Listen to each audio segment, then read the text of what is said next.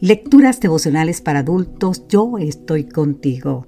Cortesía del Departamento de Comunicaciones de la Iglesia Dentista del Séptimo Día Gascue en Santo Domingo, capital de la República Dominicana.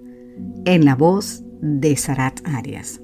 Hoy, 12 de noviembre, el que a mí viene no lo rechazo. San Juan capítulo 6, versículo 37 nos dice, todos los que el Padre me da vendrán a mí y el que a mí viene, no lo rechazo. Un hombre se le acercó al pastor Morris Benden y lleno de desesperación le dijo, es demasiado tarde, he ido demasiado lejos, he cometido el pecado imperdonable, ya no tengo más oportunidad. El pastor Benden abrió la Biblia y le pidió que leyera Juan 6:37, al que a mí viene no lo rechazo. Y luego le preguntó, ¿Qué lee en las notas marginales? El hombre le dijo que no había notas marginales en su Biblia. Entonces Benden le hizo una otra pregunta. ¿Qué puede usted leer en los márgenes en blanco de esa página? ¿Se encuentran allí anotada alguna fecha? El hombre le dijo que no había nada. Benden procedió a formularle otra pregunta. ¿Hay algún nombre allí? Nuevamente la respuesta del hombre fue negativa. Y a renglón seguido el pastor Benden le dijo, entonces esa promesa también lo incluye a usted en ese momento. Querido amigo, querida amiga, no importa tu pecado ni tu condición espiritual. Si decides acudir a Cristo en este momento, Él no te rechazará. ¿Sabes por qué? El mismo Jesús lo explicó. Nadie puede venir a mí si no lo atrae el Padre que me envió. San Juan 6:44.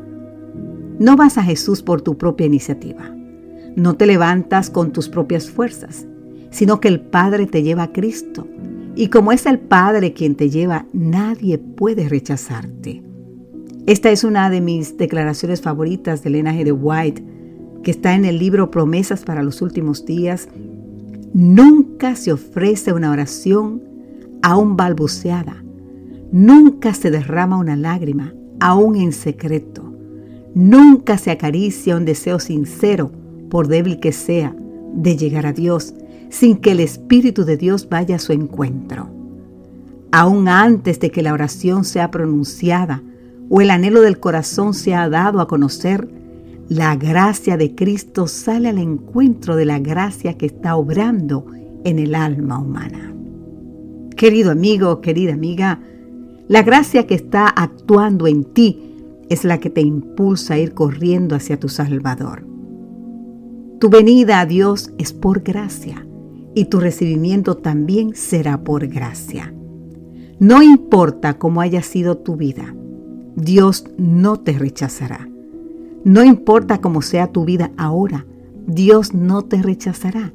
No importa lo que ocurra con tu vida mañana, Dios no te rechazará. Que Dios hoy te bendiga en gran manera y recuerda que el Señor dice, el que a mí viene, no lo rechazo. Amén.